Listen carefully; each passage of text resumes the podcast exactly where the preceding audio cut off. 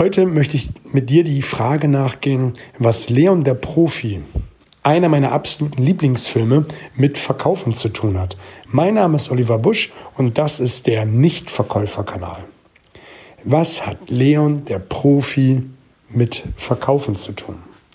Kennst du den Film? Wenn nicht, möchte ich dir kurz schildern, worum es geht, dir sagen, welche Szene ich genau meine und was du daraus ziehen kannst für dein tägliches Business.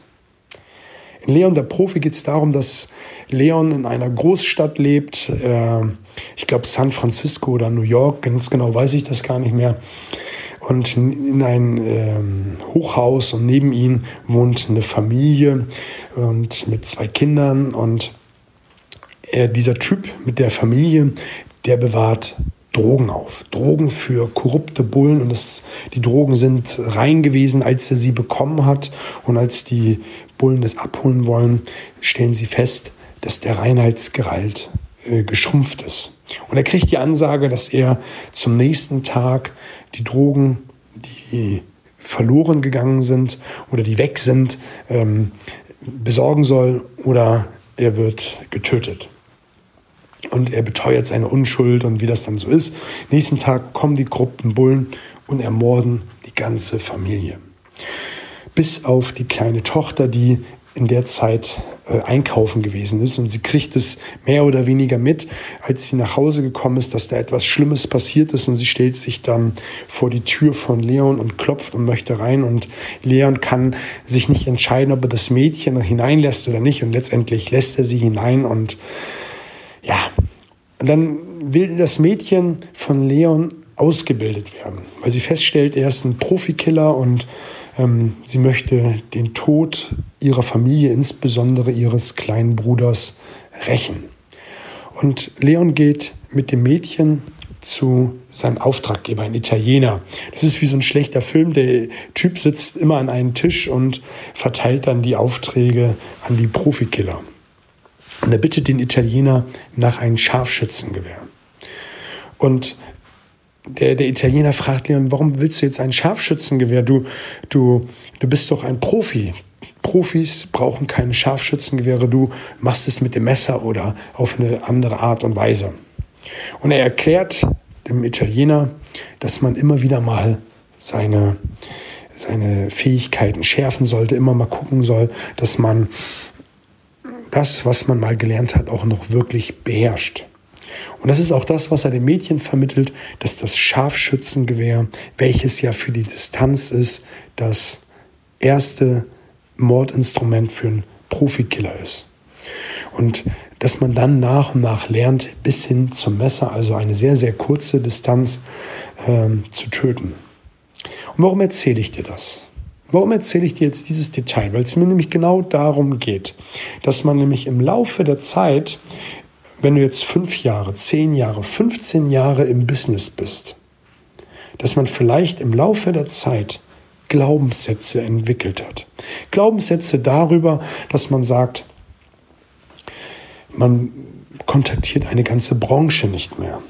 Oder man hat sich so eine, eine Umsatzgrenze in den Kopf gesetzt, die man nicht mehr überschreitet.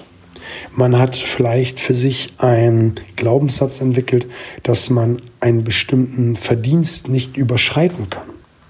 Weil einfach im Laufe der Zeit immer wieder Dinge passiert sind, der Wahrnehmungsfilter hat sich verändert und man hat diese selektive Wahrnehmung und bestätigt sich immer wieder diese Glaubenssätze und arbeitet nicht mehr daran. Man vergisst vielleicht und äh, wird dann so ein bisschen schludrig, Terminbestätigungen zu schicken per Mail, was man sonst immer gemacht hat. Und man hat einfach mit Bestandskunden die Meinung entwickelt, hey, wir wissen ja, über was wir reden und das muss ich nicht mehr tun. Das ist ein großer Aufwand. Ich habe nicht mehr viel die Zeit dazu und ich lasse es jetzt bei dem Kunden mal sein. Und dann fängst du bei dem ersten Kunden an und machst keine Terminbestätigung mehr. Dann fängst du beim zweiten, dritten Kunden an und machst es am Ende nur noch bei Neukunden. Dann vergisst du dich mal gut vorzubereiten für eine Verhandlung. Du vergisst dir eine Butner zu machen, also eine beste Alternative, die du in der Tasche hast. Du vergisst dir zu überlegen, was ist mein Minimal, mein Optimal, mein Maximalziel, welches ich erreichen will. Und bereitest dich einfach nicht mehr so gut raus, äh, vor auf die Verhandlung. Was jetzt zur Bedeutung hat, wenn du dich nicht mehr gut auf eine Verhandlung vorbereitest, dass du weniger Umsatz machst. Du gibst mehr Rabatte. Du gibst andere Zugeständnisse, die du sonst nicht gemacht hättest. Und damit fechtest du dann auch Glaubenssätze. Glaubenssätze, die du vorher nicht hattest. Nur weil du dich nicht vorbereitet hast. Und deswegen finde ich das so, so wichtig, dass man einmal im Jahr, besser sogar zweimal im Jahr, eine Frühjahrs- und eine Herbstkur macht. Dass man sich mal bewusst hinsetzt und mal schaut, was sind meine Glaubenssätze, dass man mal schaut, wie gehe ich eigentlich mit dem ganzen Verkaufsprozess um? Mache ich noch das, was ich sonst am Anfang gemacht habe? Am Anfang ist es doch so, dass man begeistert ist für ein Produkt. Man ist begeistert für, für die Branche, man ist begeistert für die Kunden und macht alles, alles richtig, bis dann letztendlich so ein Stück weit Schludrigkeit an den Tag gelegt wird und man das eine oder andere vergisst, Glaubenssätze entwickelt und so weiter und so fort. Das all das, was wir eben besprochen haben. Und wenn du dich im Frühjahr und im Herbst mal hinsetzt und mal schaust, was sind denn meine Glaubenssätze? Warum verdiene ich so, wie ich verdiene? Warum mache ich mit dem Kunden den Umsatz, den ich mache? Und das mal für sich analysiert und aufschreibt und mal auch hinterfragt, habe ich dazu äh, Glaubenssätze, sich mal hinterfragt, mache ich noch zum Beispiel so ein Thema wie Terminbestätigung? Schicke ich immer noch an alle Kunden eine Terminbestätigung?